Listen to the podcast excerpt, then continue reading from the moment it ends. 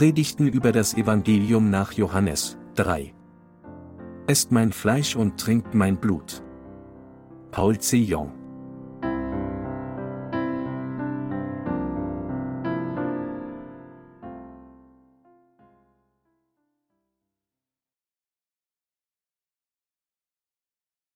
Was nützen diese kleinen Brote und Fische vielen Menschen? Johannes 6, 1 bis 15, danach fuhr Jesus weg über das Galiläische Meer, das auch See von Tiberias heißt. Und es zog ihm viel Volk nach, weil sie die Zeichen sahen, die er an den Kranken tat. Jesus ging aber auf einen Berg und setzte sich dort mit seinen Jüngern. Es war aber kurz vor dem Passa, dem Fest der Juden. Da hob Jesus seine Augen auf und sieht, dass viel Volk zu ihm kommt. Und spricht zu Philippus, wo kaufen wir Brot, damit diese zu essen haben? Das sagte er aber, um ihn zu prüfen, denn er wusste wohl, was er tun wollte. Philippus antwortete ihm, für 200 Silbergroschen Brot ist nicht genug für sie, dass jeder ein wenig bekomme. Spricht zu ihm einer seiner Jünger, Andreas, der Bruder des Simon Petrus, es ist ein Kind hier, das hat fünf Gerstenbrote und zwei Fische, aber was ist das für so viele? Jesus aber sprach, lass die Leute sich lagern. Es war aber viel Gras an dem Ort. Da lagerten sich etwa 5000 Männer. Jesus aber nahm die Brote, dankte und gab sie denen, die sich gelagert hatten, desgleichen auch von den Fischen, so viel sie wollten. Als sie aber satt waren, sprach er zu seinen Jüngern, sammelt die übrigen Brocken, damit nichts umkommt. Da sammelten sie und füllten von den fünf Gerstenbrocken zwölf Körbe mit Brocken, die denen übrig blieben, die gespeist worden waren. Als nun die Menschen das Zeichen sahen, das Jesus tat, sprachen sie, das ist wahrlich der Prophet, der in die Welt kommen soll. Als Jesus nun merkte, dass sie kommen würden und ihn ergreifen, um ihn zum König zu machen, entwich er wieder auf den Berg, er selbst allein. In Johannes, Kapitel 6 geht es um das Brot des Lebens in seiner Gesamtheit. In der heutigen Schriftpassage steht geschrieben, dass ihm eine große Menge folgte, als Jesus auf die andere Seite des Sees von Tiberias ging. Der Grund, warum so viele Menschen Jesus folgten, war, weil sie die Zeichen gesehen hatten, die er an den Kranken vollbrachte. Als Jesus auf einen Berg ging und sich mit seinen Jüngern setzte, sah er diese große Menge auf sich zukommen, und so sagte er zu Philippus, wo kaufen wir Brot, damit diese zu essen haben? Philippus antwortete ihm dann, für 200 Silbergroschen Brot ist nicht genug für sie, dass jeder ein wenig bekomme. Ein anderer Jünger, Andreas, sagte dann zu Jesus, es ist ein Kind hier, das hat fünf Gerstenbrote und zwei Fische, aber was ist das für so viele? Sowohl Philippus als auch Andreas erzählten Jesus nur die aktuelle Situation zu dieser Zeit. Aber Jesus sagte seinen Jüngern, dass sie all diese Leute dazu bringen sollen, sich im Gras zu lagern. Er nahm dann die fünf Brote und zwei Fische, die der Junge hatte, segnete sie und verteilte sie an alle, die dort saßen.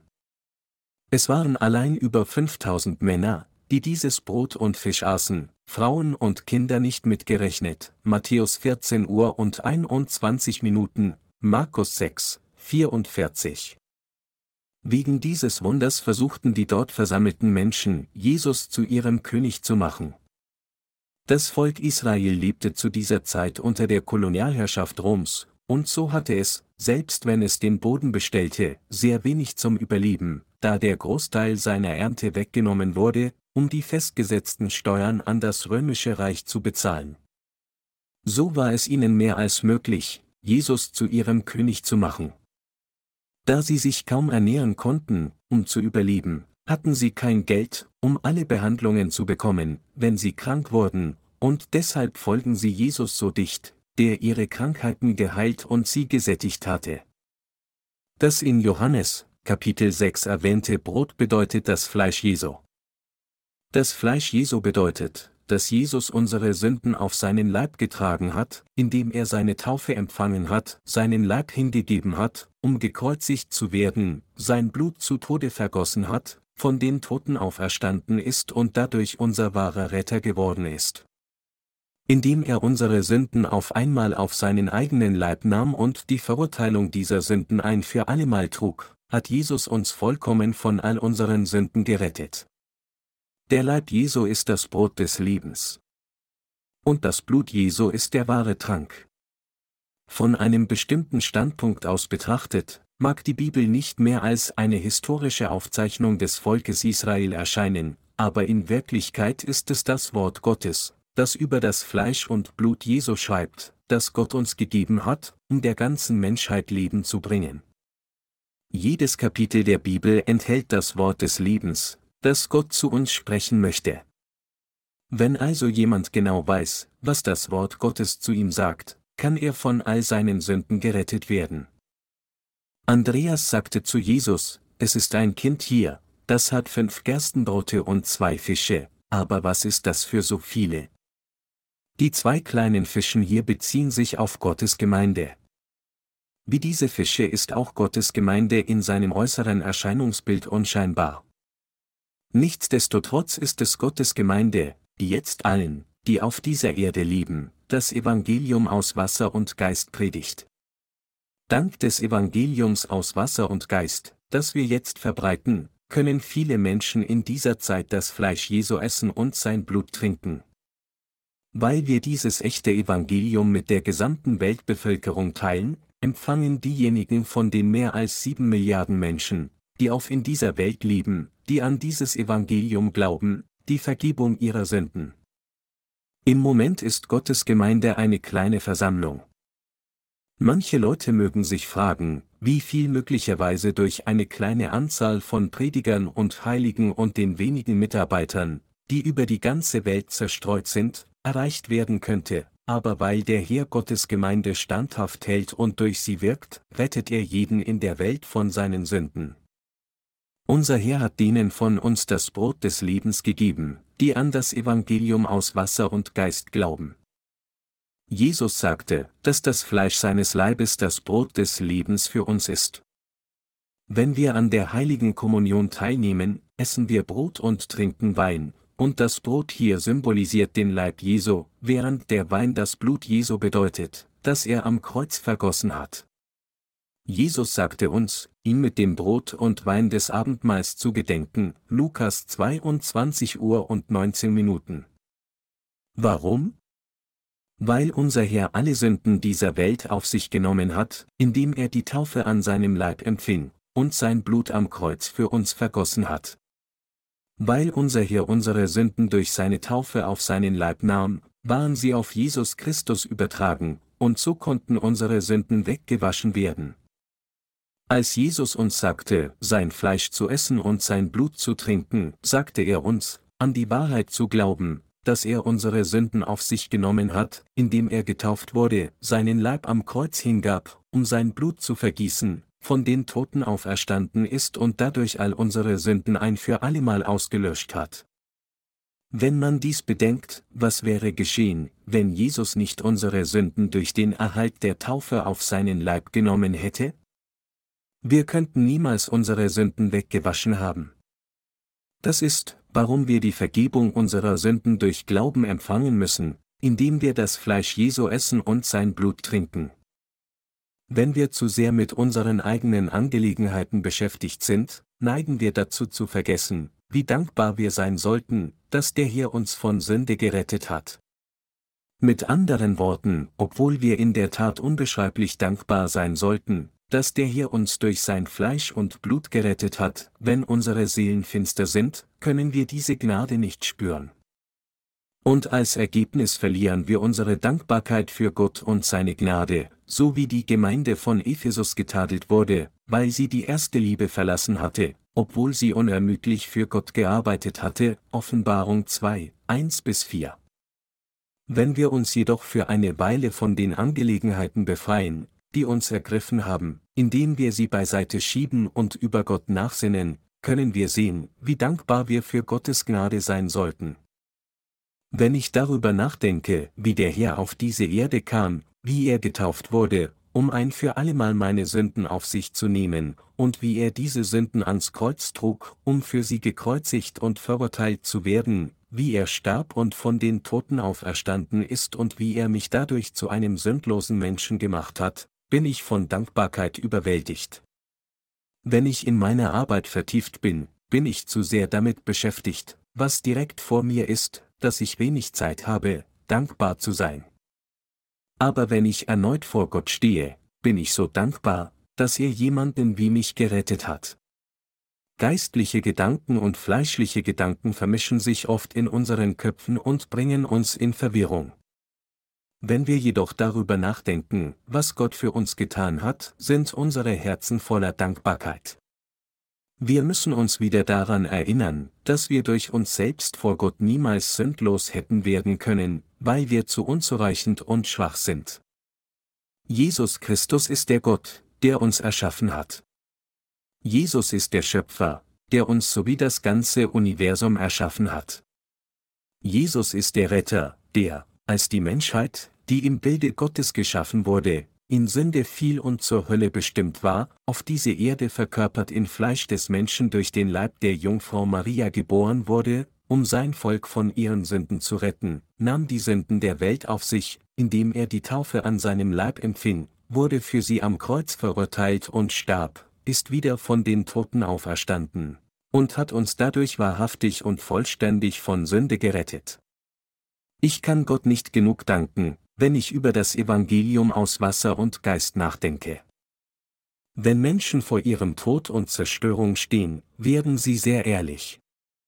Wenn ich annehme, dass ich genau jetzt in dieser Stunde sterbe, würde ich alle Angelegenheiten dieser Welt beiseite schieben und nur an meine Beziehung zu Gott denken. Und selbst wenn ich meinen letzten Atemzug tue, würde ich vollkommen in Frieden und Freude sein, denn ich habe zu Lebzeiten das Fleisch Jesu gegessen und sein Blut getrunken. Vor nicht allzu langer Zeit, am Mustersonntag, dankten wir dem Herrn erneut dafür, dass er uns ewiges Leben gegeben hat.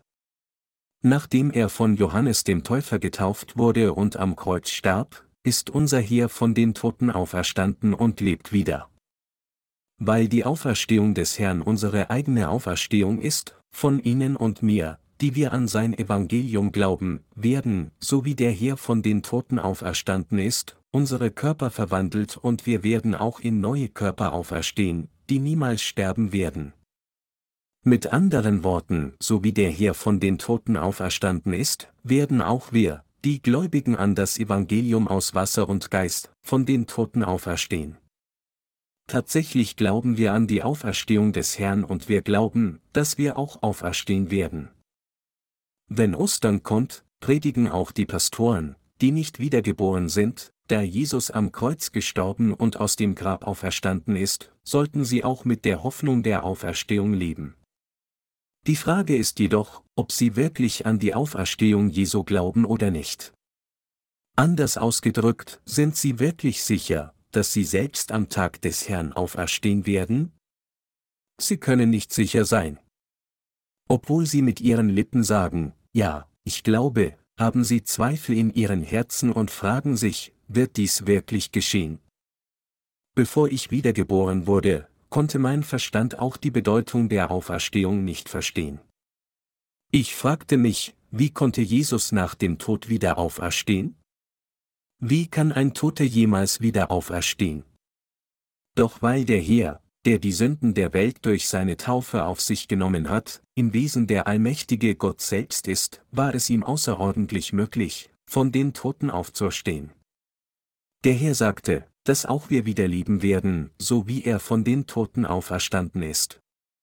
Er sagte zu uns, wer mein Fleisch isst und mein Blut trinkt, der hat das ewige Leben, und ich werde ihn am jüngsten Tag auferwecken. Johannes 6, 54. Alle, die an mich glauben, werden ewiges Leben empfangen. Das ist in der Tat wahr.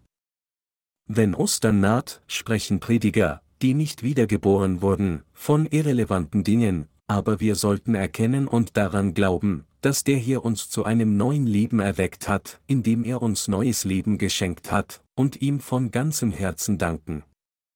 Nachdem wir das Werk des Herrn ausgeführt haben, werden wir schließlich hingehen und vor seine Gegenwart stehen. Was wird diesem Körper geschehen, wenn wir vor Gott stehen? Diejenigen, die an das Evangelium aus Wasser und Geist glauben, glauben, dass sie wieder leben werden.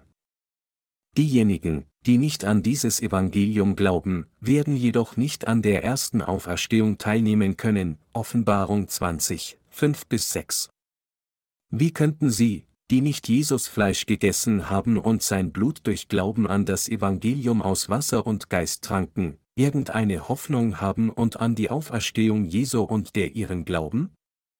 Menschen finden es unmöglich mit ihrem Herzen zu glauben, dass sie in der Zukunft auferstehen werden, gerade weil sie nicht wissen, dass Jesus die Sünden der Welt auf seinen Leib nahm, indem er die Taufe von Johannes dem Täufer empfing, sein Blut zu Tode am Kreuz vergoss und von den Toten auferstanden ist.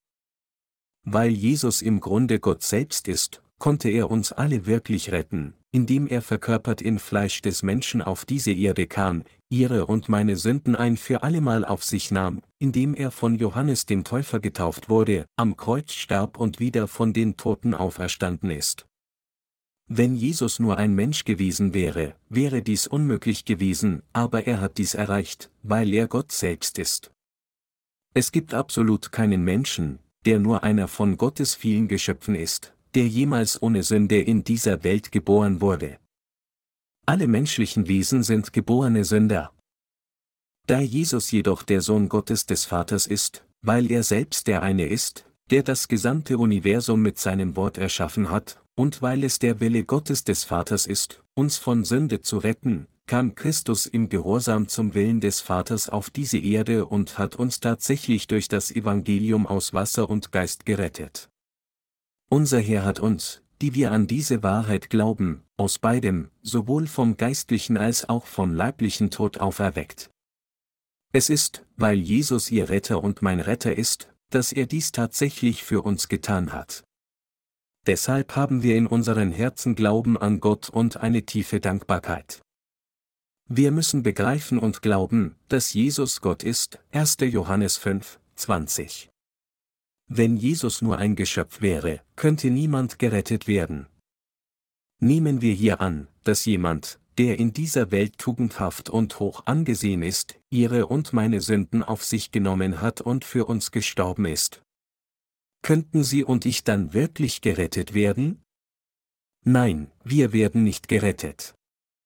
Das ist, weil es niemanden gibt, der nicht sündigt, und selbst wenn diese Person unsere Sünden auf sich nimmt und an unserer Stelle stirbt, kann sie keine anderen Sünder retten, da sie selbst ein Sünder ist. Es ist, weil nur der allmächtige Gott allein uns von Sünde retten kann, dass er selbst auf diese Erde kam, um uns zu befreien. Deshalb hat unser Herr, der Gott selbst ist, die Sünden der Welt durch die Taufe auf seinen eigenen Leib genommen und dadurch unsere Sünden reingewaschen. Es ist auch, weil Jesus Gott selbst ist, dass der Herr in der Lage war, für unsere Sünden verurteilt zu werden und an unserer Stelle am Kreuz zu sterben, und dank seiner Macht konnte er auch wieder von den Toten auferstehen. Das ist, wie Jesus sie und mich wirklich von Sünde gerettet hat. Und deshalb danken wir Gott durch Glauben an diesen Jesus. Es gibt unzählige Menschen auf dieser Welt, die gemäß ihren Gedanken ein religiöses Leben lieben. Ihr religiöses Leben ist offensichtlich. Ausgehend von der heutigen Schriftpassage predigen sie wie folgt, wie war es möglich, dass sich Brot und Fisch auf so wundersame Weise vermehrten? Da ein Kind sein kleines Essen Jesus ohne Zögern anbot, waren hier die Erwachsenen davon berührt und boten ihr Essen an, das sie verstaut hatten, und als sie das Essen zusammengetragen hatten und es gleichmäßig verteilt wurde, gab es genug Essen für alle und es blieben zwölf Körbe mit Essen übrig. Also lasst uns auch eine kleine Summe opfern und den Armen helfen. Jedes bisschen hilft, und so sollten wir auch alle spenden, um den Armen zu helfen. Aber dies macht Gottes Wort tatsächlich zu einem leblosen, ethischen System menschlicher Normen. Das Essen, das das Kind damals mitbrachte, waren nur fünf Gerstenbrote und zwei Fische. Es hatte wahrscheinlich sein Essen von seinen Eltern bekommen, die dafür gesorgt hatten, dass es etwas zu essen hatte, wenn es ging, um Jesus zu sehen. Aber das Kind bot dem Herrn dieses kleine Essen an. Der Herr segnete es dann und vollbrachte das Wunder von den fünf Broten und zwei Fischen. Solch ein Wunder geschieht nicht, egal wie wir Menschen ein solches Essen segnen. Jeder, der einen geraden Kopf hat, weiß, dass es unmöglich ist. Anstatt es einfach als gegeben hinzunehmen, da es aus der Bibel ist, stellen Sie sich vor, Sie würden dies selbst tun, und denken Sie noch einmal darüber nach. Wenn Sie über dieses Essen beten und sagen würden, möge Gott es segnen, würde sich dieses Essen plötzlich vermehren, um alle dort versammelten Menschen zu speisen und noch zwölf Körbe übrig zu haben?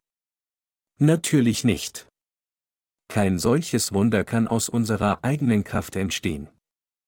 Nur Jesus kann dies erreichen. Gerade jetzt verbreiten wir Evangelium der Wahrheit auf der ganzen Welt. Es gibt viele Menschen auf dieser Welt, die nur ihr eigenes Evangelium predigen. Aber diejenigen, die das Evangelium aus Wasser und Geist predigen, sind dünn gesät. Es gibt kein anderes Evangelium der Wahrheit als dieses Evangelium aus Wasser und Geist. Es ist dieses Evangelium aus Wasser und Geist, an das wir glauben und das wir predigen, und genau dieses Evangelium, das Sie und ich verbreiten, ist das Wort Gottes, das mehr als in der Lage ist, jeden auf der ganzen Welt zu retten. Das Evangelium aus Wasser und Geist ist das gesegnete Evangelium und das Brot des Lebens, das es der Menschheit ermöglicht, von allen ihren Sünden reingewaschen zu werden und neues Leben zu empfangen. Einige von uns haben das Evangelium aus Wasser und Geist erst vor kurzem gehört, während andere schon vor langer Zeit durch Glauben an dieses Evangelium wiedergeboren wurden. Aber wir wissen alle gleich gut, dass dieses Evangelium aus Wasser und Geist das einzige Evangelium der Wahrheit ist. Das Evangelium aus Wasser und Geist ist die Wahrheit, dass der Herr durch seine Taufe und sein Blut am Kreuz alle unsere Sünden reingewaschen hat, indem er auf diese Erde gekommen ist, die Sünden der Welt auf sich genommen hat, sein Blut am Kreuz vergossen hat und am Kreuz gestorben ist und unser Herr unser Retter geworden ist. Die fünf Gerstenbrote in der heutigen Schriftpassage symbolisieren die Erlösung der Gnade, die der Herr uns geschenkt hat, und dies impliziert das genaue Evangelium aus Wasser und Geist. In der Bibel bedeutet die Zahl fünf Gottes Gnade und Segen. Meine Glaubensgenossen, im Evangelium aus Wasser und Geist, an das wir glauben, gibt es den Segen der Erlösung, den Segen des ewigen Lebens und den Segen des neuen Lebens. Es ist ein wirklich wunderbares Evangelium. Es ist dieses Evangelium, an das wir glauben, und es ist dieses Evangelium, das wir durch unsere Bücher auf der ganzen Welt verbreiten. Sogar in diesem Moment senden uns Menschen der ganzen Welt ihre Zeugnisse der Errettung und sagen uns, dass sie durch Glauben an dieses Evangelium aus Wasser und Geist die Vergebung ihrer Sünden erhalten haben. Unter ihnen sind viele Missionare und Pastoren. Meine Glaubensgenossen, sagen diese Menschen dann, dass sie erst jetzt wiedergeboren wurden, weil sie die ganze Zeit nicht an Jesus geglaubt haben oder später als wir an ihn geglaubt haben? Nein. Sie hatten die ganze Zeit an ein falsches Evangelium geglaubt, und erst jetzt fanden sie das Evangelium aus Wasser und Geist, das von Gottes Gemeinde gepredigt wird, und glaubten daran. Deshalb sind sie erst jetzt dazu gekommen, in der Gnade Gottes zu bleiben. Unser Herr hat versprochen, dass er Frühregen und Spätregen zu geeigneten Zeiten herunterbringen wird. Joel 2, 23. Während der Ära der frühen Gemeinde, als die Apostel das Evangelium aus Wasser und Geist predigten, hatte Gott den Frühregen herabgebracht, und jetzt bedeckt er den ganzen Planeten mit dem Spätregen. Dieser Spätregen kommt über die ganze Welt durch unsere Papierbücher, elektronische Bücher, Hörbücher und durch das Internet. Mit anderen Worten, indem sie sich von diesem Evangelium aus Wasser und Geist ernähren, werden Menschen von ihrem geistlichen Hunger und Durst gestillt und erhalten ewiges Leben. Als unser Herr auf diese Erde kam, bot er uns seinen Leib an, um unsere Sünden durch seine Taufe auf diesen Leib zu tragen, wusch alle unsere Sünden weg, indem er am Kreuz verurteilt wurde, und ist von den Toten auferstanden. Wir müssen das Brot des Lebens essen, das er uns gegeben hat. Diejenigen, die an dieses Evangelium glauben, das Jesus uns gegeben hat, hat er auch Errettung und ewiges Leben gegeben. Unser Herr sagte, ich bin das Brot des Lebens. Wer zu mir kommt, den wird nicht hungern, und wer an mich glaubt, den wird nimmermehr dürsten. Johannes 6, 35. Er sagte auch, wer aber von dem Wasser trinken wird, das ich ihm gebe, den wir in Ewigkeit nicht dürsten, sondern das Wasser, das ich ihm geben werde, das wird in ihm eine Quelle des Wassers werden, das in das ewige Leben quillt. Johannes 4, 14.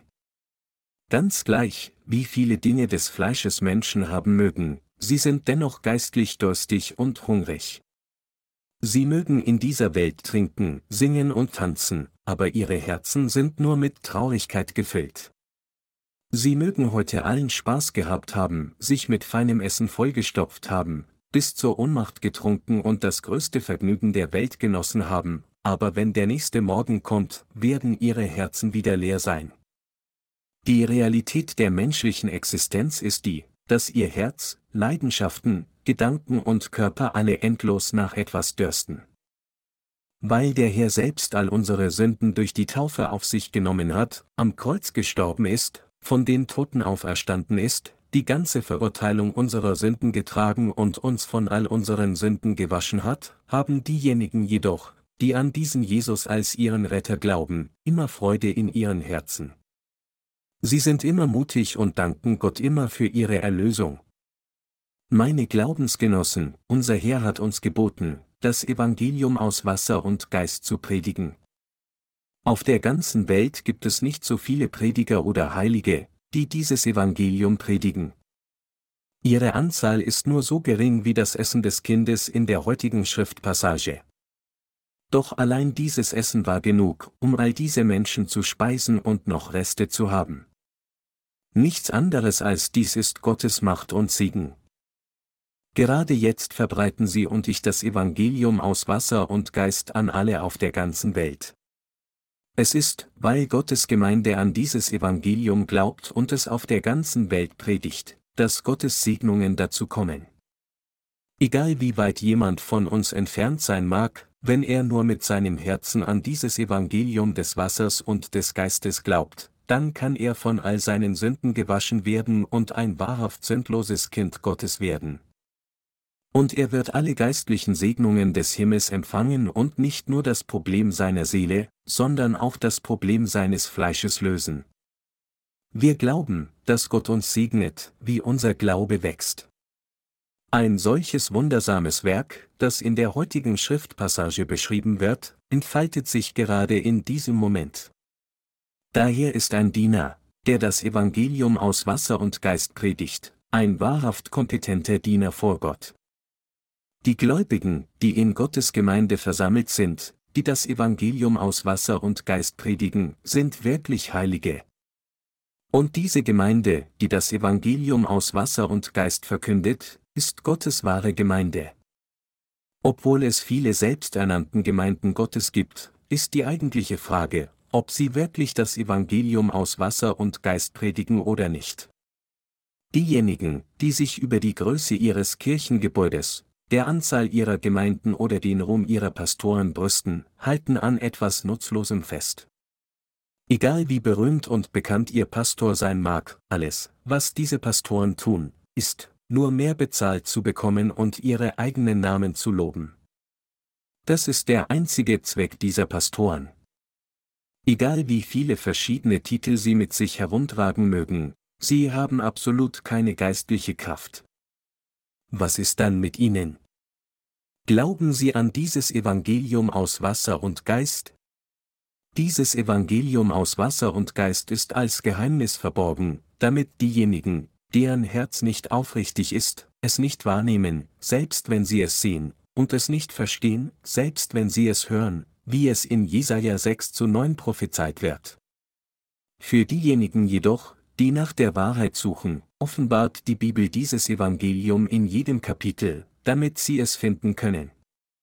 Mit anderen Worten, obwohl christliche Sünder vom Evangelium als eines allein vom Blut am Kreuz sprechen, spricht Gott kontinuierlich vom Evangelium aus Wasser und Geist. Dieses Evangelium aus Wasser und Geist besteht sowohl aus der Taufe, die Jesus empfangen hat, als auch aus dem Blut, das er am Kreuz vergossen hat. Wäre Jesus nicht von Johannes dem Täufer getauft worden, hätte er unsere Sünden nicht auf sich nehmen können, noch wäre es notwendig für ihn gewesen, gekreuzigt zu werden. Wenn es im Evangelium des heutigen Christentums nur das Blut am Kreuz und die Auferstehung von Jesus gibt, wie könnten wir dann die Vergebung unserer Sünden empfangen? Es ist, weil der Herr auf diese Erde kam, alle Sünden der Welt auf sich nahm, indem er von Johannes dem Täufer getauft wurde, sie ans Kreuz trug und für sie verurteilt wurde, dass wir von all unseren Sünden gewaschen worden sind.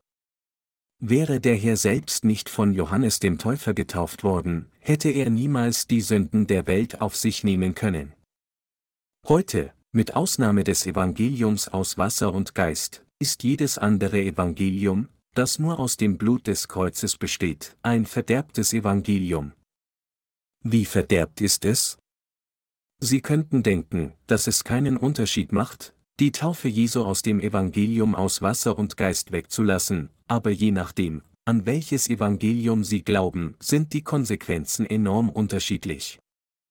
Während der Zeit der frühen Gemeinde predigten die Apostel das Evangelium aus Wasser und Geist. Der Apostel Petrus sagte, das ist ein Vorbild der Taufe, die jetzt auch euch rettet, 1. Petrus 3, 21. Paulus predigte auch das Evangelium aus Wasser und Geist. Er sagte, denn ihr alle, die ihr auf Christus getauft seid, habt Christus angezogen, Galater 3, 27. Der Apostel Johannes bezeugte auch in 1. Johannes, Kapitel 5 das Evangelium aus Wasser und Geist.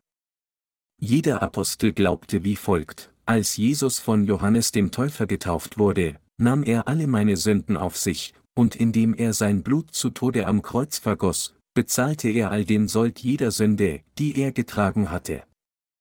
Daher glaubt jeder, der nur an das Blut am Kreuz glaubt und nicht an das Evangelium aus Wasser und Geist, tatsächlich an das Christentum nur als eine Religion.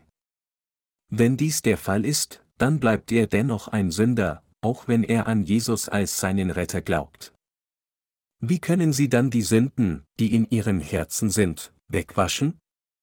Als Jesus von Johannes dem Täufer getauft werden wollte, sagte er zu ihm, lass es jetzt geschehen. Denn so gebührt es uns, alle Gerechtigkeit zu erfüllen. Matthäus 3, 15. Alle Gerechtigkeit, hier ist das Ergebnis, das der Herr erreicht hat, indem er sich taufen ließ und somit alle Sünden dieser Welt auf sich nahm und sie ein für allemal auslöschte. Jesus kam, um dieses Werk zu vollbringen, das alle Gerechtigkeit Gottes erfüllt, und er vollbrachte dieses Werk, indem er sich von Johannes dem Täufer taufen ließ.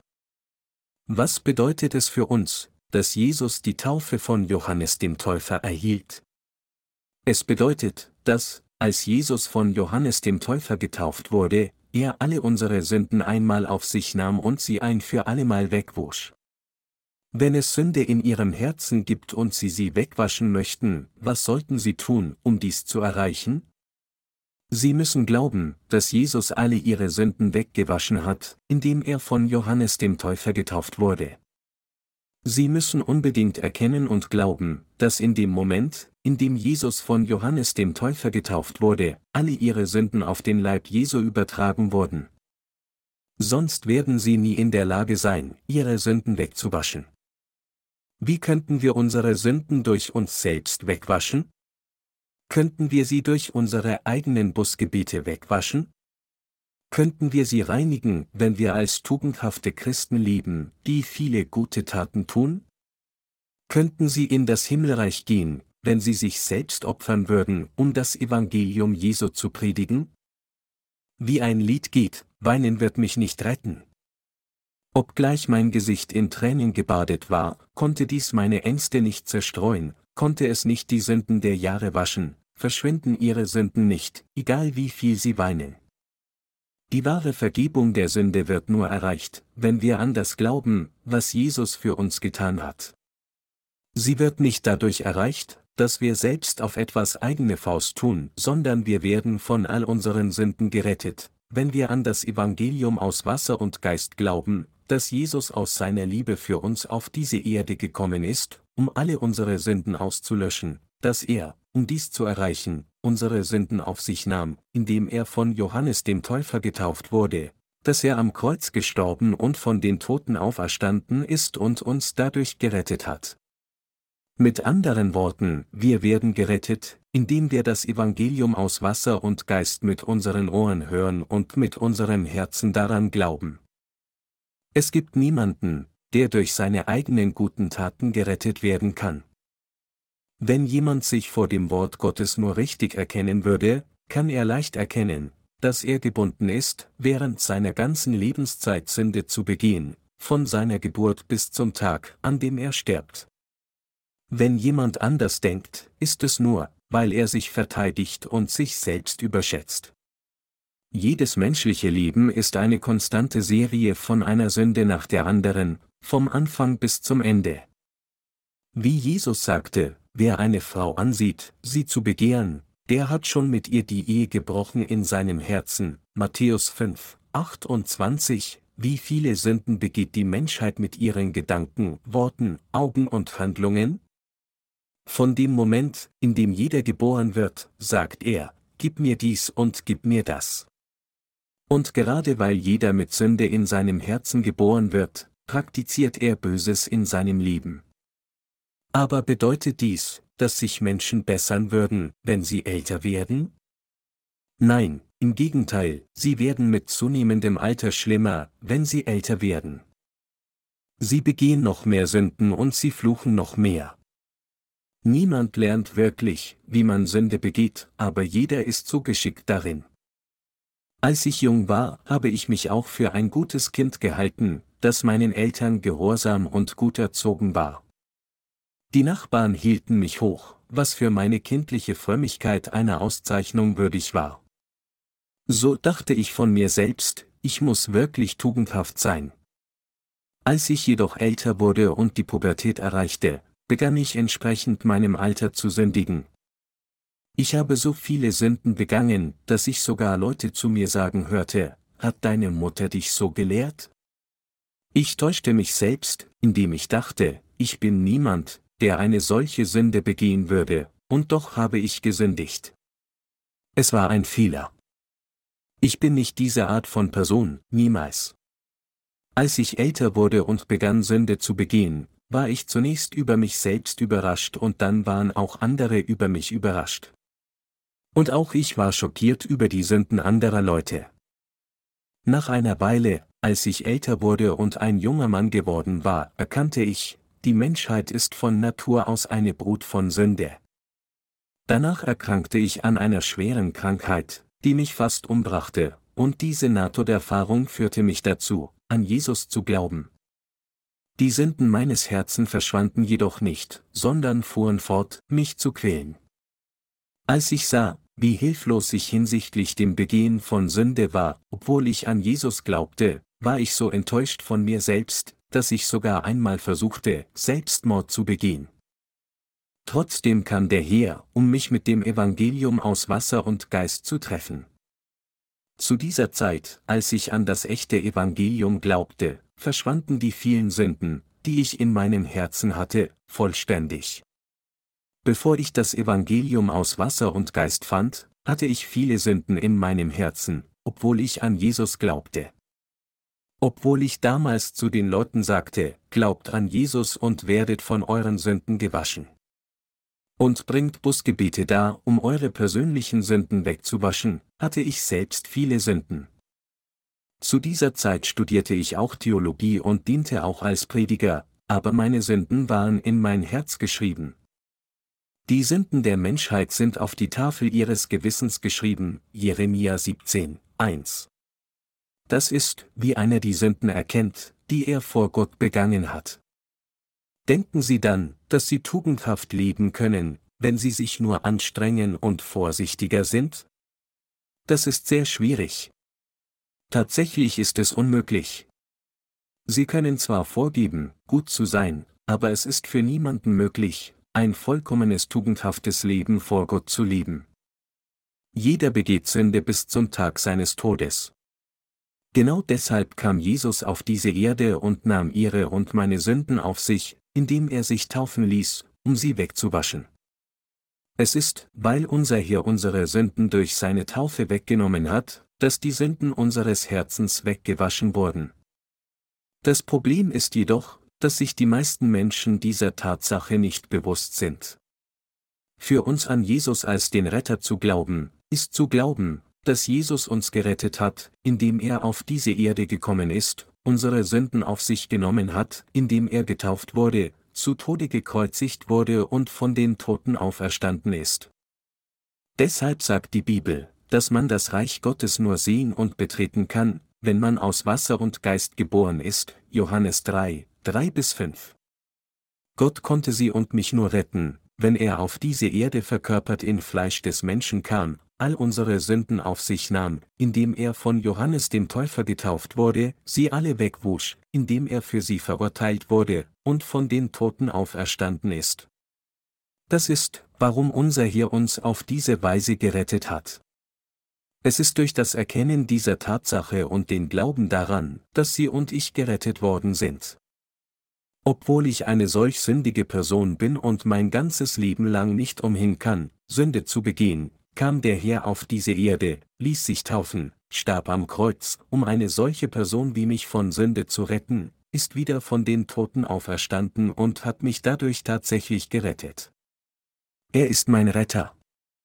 Weil all meine Sünden auch auf den Herrn übertragen wurden, als er getauft wurde, habe ich keine Sünde. Weil der Herr für meine Sünden am Kreuz verurteilt wurde und sein Blut zu Tode vergossen hat, gibt es jetzt für mich keine Verurteilung der Sünde mehr. Das liegt daran, weil der Herr für mich getauft wurde und bereits verurteilt wurde. Der richtige Glaube besteht darin, dass wir das Evangelium aus Wasser und Geist begreifen und so daran glauben. Nur weil wir an jeder Gemeindeversammlung teilnehmen, ohne eine zu verpassen, uns freiwillig für christliche Wohltätigkeitsarbeiten und andere solche guten Taten einsetzen, treu unseren Zehnten geben und das Evangelium fleißig verbreiten, bedeutet dies nicht, dass unser Glaube gut ist. Wer zur Gemeinde kommt, muss zuerst von seinen Sünden erlassen werden, indem er an das Evangelium aus Wasser und Geist glaubt. Stattdessen seine eigene Hingabe und Verdienste zu zeigen, ohne selbst die Vergebung der Sünde empfangen zu haben, als ob er der Gemeinde helfen würde, ist nicht der richtige Glaube. Wenn jemand Sünde in seinem Herzen hat, wird er in die Hölle geworfen werden. Also muss jemand, der immer noch nicht die Vergebung der Sünde erhalten hat, zuerst an das Evangelium aus Wasser und Geist glauben, das von Jesus gegeben wurde, und von seinen Sünden erlöst werden. Was könnte eine solche Person möglicherweise tun, um Gott zu helfen? Wer hilft wem, wenn er selbst in solchem schlimmen Sumpf ist? Die allererste Sache, die einer vor Gott tun muss, ist seine Erlösung von Gott zu empfangen und von all seinen Sünden erlassen zu werden und so neues Leben zu erlangen. Erst danach sollte er versuchen, seine geistlichen und körperlichen Probleme mit der Hilfe des Herrn zu lösen. Es macht keinen Sinn für jemanden, der noch nicht einmal sein grundlegendes Problem gelöst hat, zu versuchen, freiwilligen Dienst oder gute Werke in Gottes Gemeinde zu tun. Das Problem der heutigen Christen ist, dass sie immer wieder versuchen, Gott auf eigene Faust zu helfen. Deshalb bauen so viele Gemeinden nur größere Kirchengebäude und höhere Kirchtürme, anstatt Menschen zu ihrer Erlösung von der Sünde zu führen. Es gibt so viele palastartige Kirchen auf dieser Welt. Solch ein Phänomen ist äußerst falsch. Meine Glaubensgenossen, welche Art von Gemeinde ist Gottes wahre Gemeinde? Eine Gemeinde ist kein Kapellenbau. Die Versammlung der Heiligen, die an das Evangelium aus Wasser und Geist glauben und dieses Evangelium verbreiten, ist die wahre Gemeinde Gottes. Auch wenn sie in einem heruntergekommenen Gebäude versammelt sind und anbeten, wenn die Leute dort das Evangelium aus Wasser und Geist wirklich kennen und daran glauben, dann ist dieser Ort in der Tat Gottes wunderbare Gemeinde. Wenn sie zu Gottes Gemeinde kommen, bietet die Gemeinde ihnen ihre Gemeinschaft, löst verschiedene Probleme mit dem Wort, die sie in ihren Gedanken haben, führt sie und betet für sie. Sie rettet zuerst ihre Seele. Außerdem berät Gottes Gemeinde manchmal die Heiligen bei ihren fleischlichen Problemen und führt sie auch im täglichen Leben. Ist es Gottes Gemeinde, wenn sie nicht das Evangelium aus Wasser und Geist hat? Nein, natürlich nicht. Gottes Gemeinde ermöglicht es ihnen, durch das Evangelium aus Wasser und Geist Jesus Fleisch zu essen und sein Blut zu trinken, und führt sie dadurch auf den gesegneten Weg, der sie von all ihren Sünden wäscht. Möge Gottes großer Segen mit jedem von ihnen sein, der das Fleisch Jesu gegessen und sein Blut getrunken hat.